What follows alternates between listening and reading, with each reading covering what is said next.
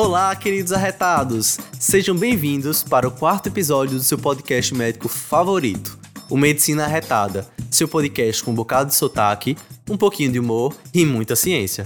Estamos aqui, eu, Andréa Simone, Eu, Gabriela Arcoverde. E eu, Marcelo Veloso. para falarmos do diagnóstico diferencial de síndromes ictéricas febris agudas. Chega a época de chuvas, ressurge uma velha conhecida nossa, a leptospirose. Mas, assim como nem tudo que reluz é ouro, nem tudo que é icterícia mais febre é lepto.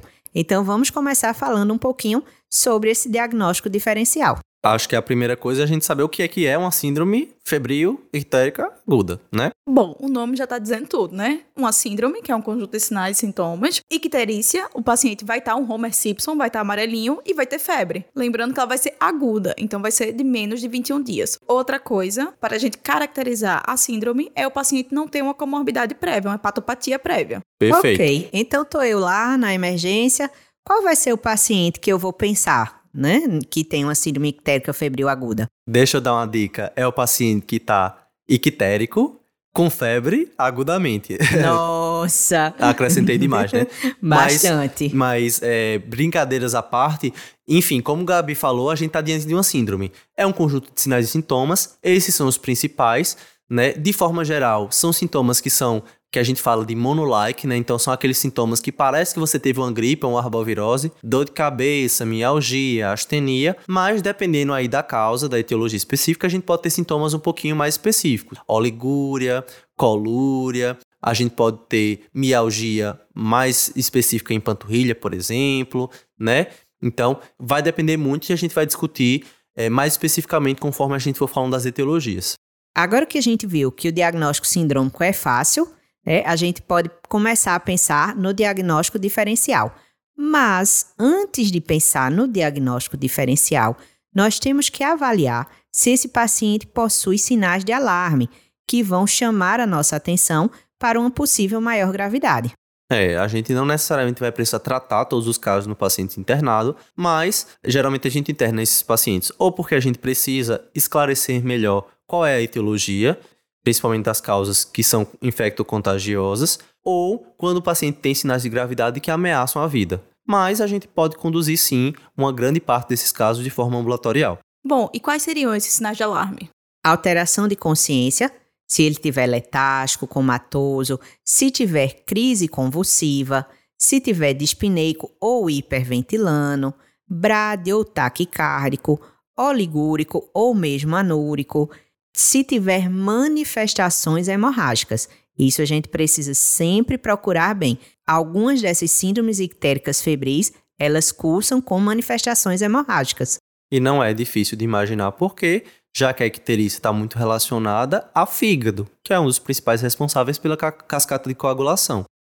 Se liga na dica de prova, cai bastante sufusões conjuntivais, como é, manifestações hemorrágicas dessas síndromes. Perfeito. Além disso, chamar a atenção para hipoglicemia, dor abdominal de forte intensidade ou vômitos recorrentes que não cedem com medicação.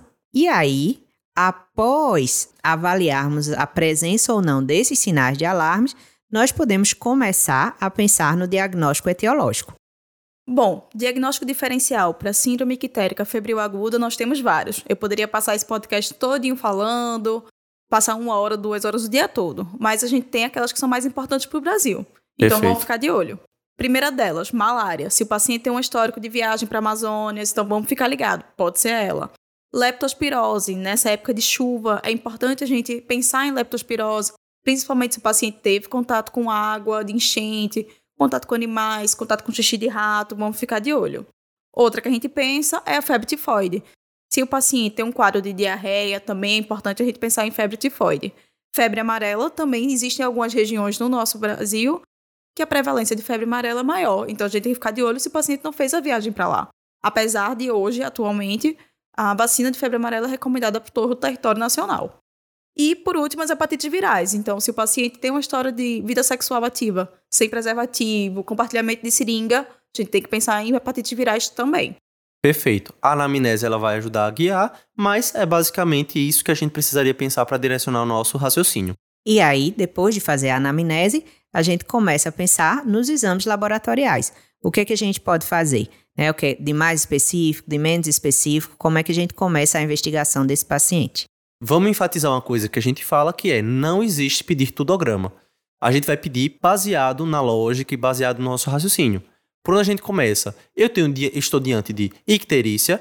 Icterícia a gente lembra que é por conta de hiperbilirrubinemia, né? E aí o padrão de distribuição das frações da bilirrubina podem nos ajudar a pensar em possíveis etiologias para essa síndrome ictérica. Se eu estou diante de um aumento mais proporcional aí da bilirrubina direta, eu devo pensar em causas de colestase intra ou extrahepática, geralmente são causas cirúrgicas, ou também na possibilidade de lesão hepatocelular.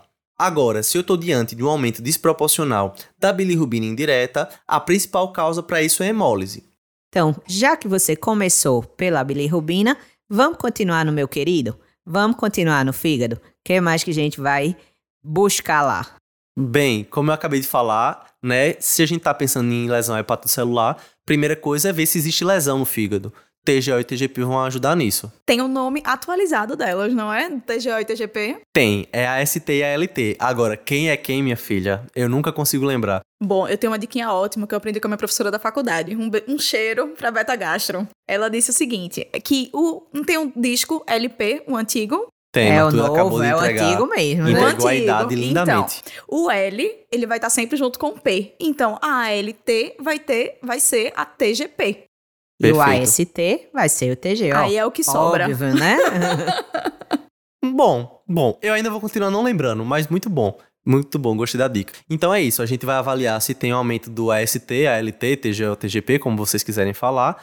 Isso vai falar a favor da lesão hepatocelular. E se essa lesão ela está causando disfunção, a gente vai pedir as provas de função. A gente já tinha falado de bilirrubina, entram aí também coágulo e albumina. Você vai falar que clínico adora uma sorologia. É, a gente adora.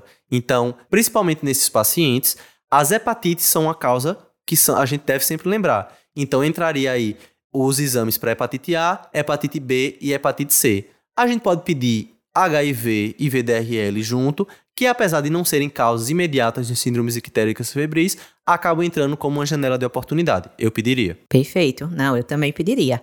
Tá, agora que falamos do fígado, que tal falarmos do rim? É, principalmente quando a gente está pensando em leptospirose, mas também nas outras a gente pode ter lesão renal. Então, principalmente se lá na anamnese da gente já tem algum sinal para isso, uma colúria, uma anúria, uma oligúria, a gente deve pedir também a ureacreatinina. Fora isso, a gente vai para outro sintoma, né? A gente falou da icterícia, vamos falar agora do febril. Febre leva a pensar em infecção, então provas inflamatórias, como um PCR e um hemograma, vão ajudar a gente a diferenciar se existe de fato inflamação ou infecção. Bom, e ultrassom de abdômen? A gente não vai pedir, não? Sim, o ultrassom é muito importante, principalmente para a gente ajudar a diferenciar se a causa é cirúrgica ou não, a partir daquele perfil que a gente pediu ali da, da bilirrubina, mas também para avaliar outras alterações, como um baço crescido, que pode causar uma anemia hemolítica, que é uma das causas menos comum, mas é uma das causas de síndrome ictérica febril, e avaliar se existem outras alterações hepáticas, um aumento da ecogenicidade, alguma alteração que sugira uma doença hepática crônica que faça a gente pensar que talvez não seja uma síndrome ictérica febril. Bom, agora eu acho que a gente vai encerrar nossa discussão de síndrome ictérica febril aguda com uma questãozinha. Já vamos encerrar? Não, só a primeira parte, calma. Ah, tá. É só para todo mundo consolidar seus conhecimentos nessa síndrome. Então Massa, tá bora bom. lá.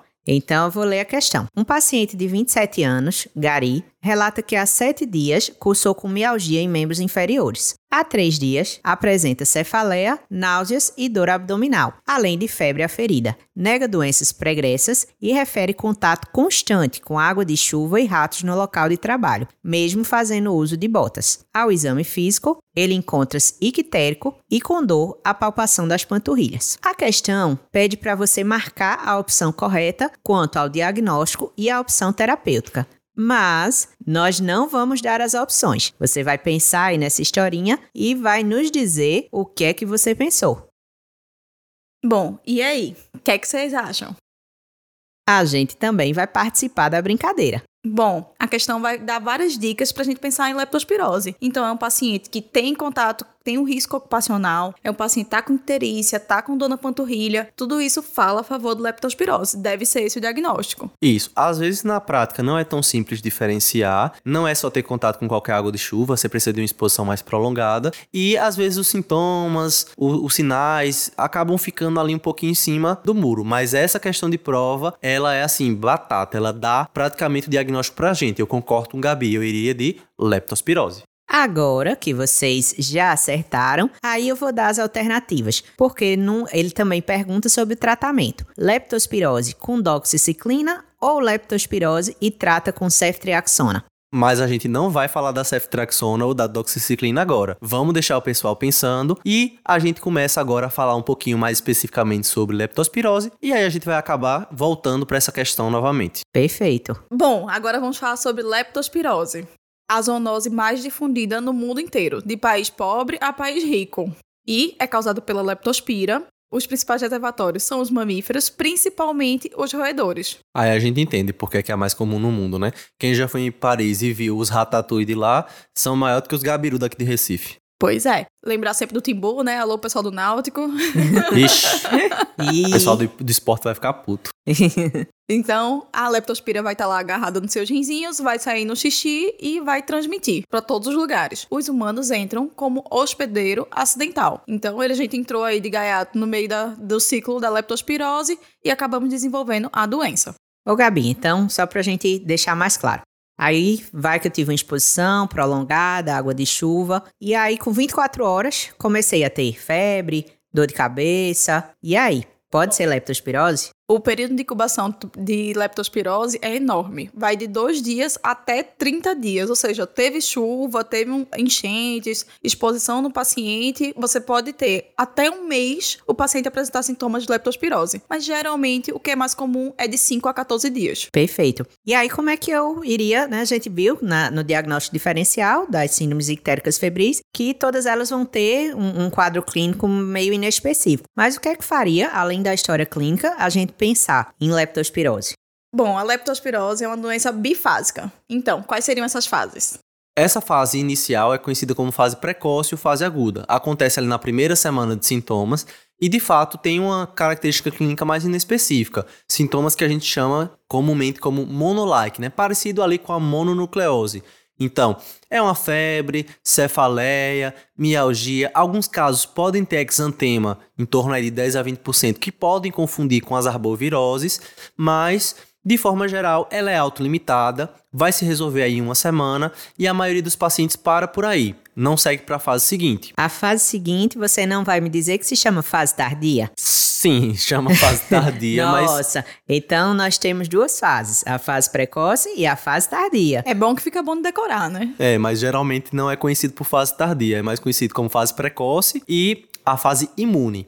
E por que é que chama de fase imune? É, só 15% mais ou menos dos pacientes vão progredir para essa fase e essa é a fase que geralmente a gente pega no hospital. É o paciente que vai desenvolver a icterícia, geralmente na fase precoce a gente não tem icterícia e que pode complicar com uma tríade clássica que a gente vê principalmente em, em prova da síndrome de Weil. Icterícia rubínica, né, as custas de bilirrubina direta, insuficiência renal aguda e hemorragia, principalmente hemorragia pulmonar, extremamente grave. E por que, que é imune o nome? Porque, na verdade, não é a espiroqueta que acaba destruindo e causando tudo isso. É nosso sistema imune tentando destruir ela que acaba fazendo mais mal do que tudo. E a gente, assim, pode ter algumas manifestações um pouquinho atípicas, como miocardite, pericardite, distúrbios neurológicos, mas geralmente é isso. Fase aguda, oligossintomático ou sintomas monolike. Fase imune, o período quitérico, que pode complicar com a síndrome de Weil. Icterícia rubínica, insuficiência renal aguda e hemorragia, principalmente pulmonar. E aí é uma coisa que chama a minha atenção, acho que deve chamar a atenção de todo mundo, é que apesar dessa ser considerada a forma clássica, né, da leptospirose, síndrome de,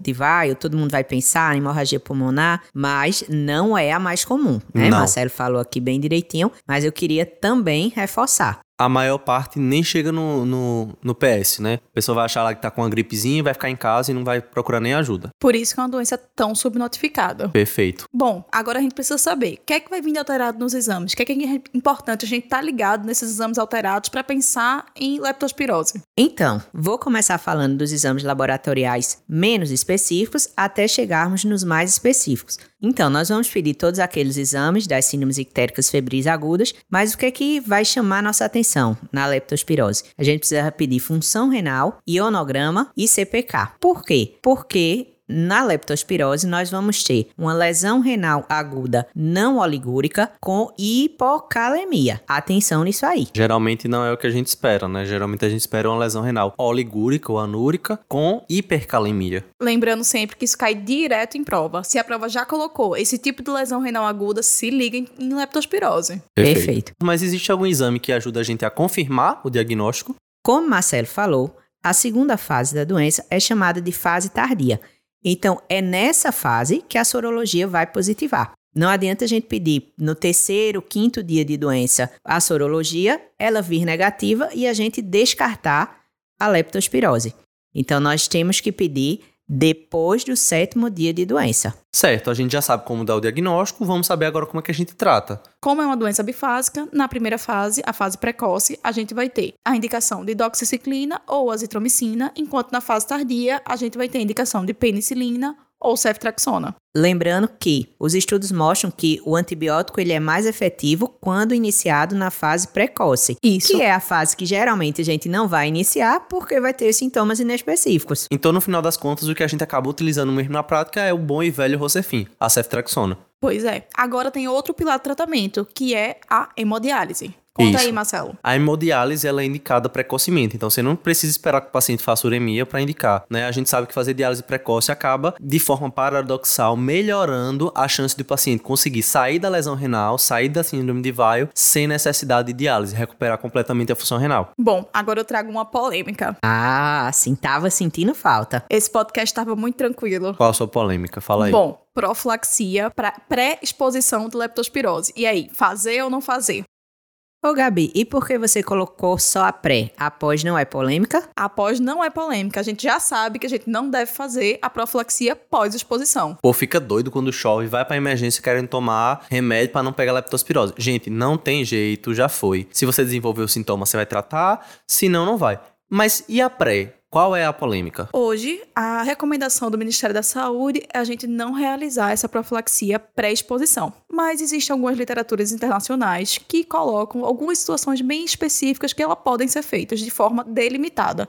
Então, pacientes que vão ter alta exposição a, a locais com risco de leptospirose, então é um treinamento militar que vai para um local realmente que você vai ter essa exposição, é recomendado fazer essa profilaxia com doxiciclina. Mas é uma coisa muito específica por um tempo determinado e lembrando que o Ministério da Saúde não recomenda isso. Então, para a gente, não fazer nem pré, não fazer pós. Pois é. Finalizamos a discussão sobre síndromes ictéricas febris agudas especialmente aí com foco na leptospirose. Vamos fazer aquele resumão e ver as principais coisas que a gente precisa levar desse episódio.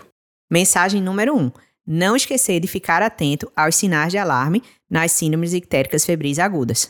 Mensagem número 2. Lembrar dos diagnósticos diferenciais. Então, malária, leptospirose, febre tifoide, febre amarela e hepatites virais. Mensagem número 3. A tríade clássica da fase ictérica, a síndrome de Weil, é icterícia rubínica, lesão renal aguda e hemorragia principalmente pulmonar, apesar de não ser a apresentação mais comum.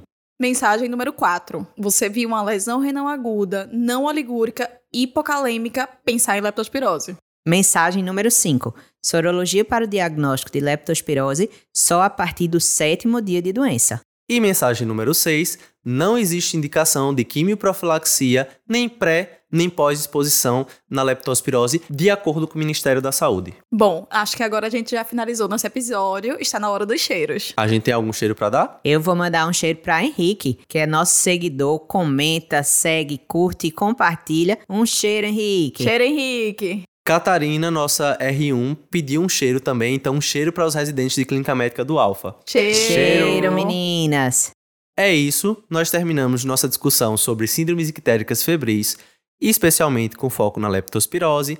Esperamos que vocês tenham gostado. Se gostaram, compartilhem, curtam, sigam nossa página, Nossa comenta. página, viu? Medicina Arretada, o mesmo mapa Medicina Arretada. Pode encontrar a gente lá no Instagram, no YouTube, no TikTok. A gente tá em todas as redes sociais. Interage aí, diz o que é que você achou e acompanha a gente em todas as redes sociais. É isso, até a próxima e um cheiro enorme. Cheiro, Tchau. pessoal. Tchau, tchau.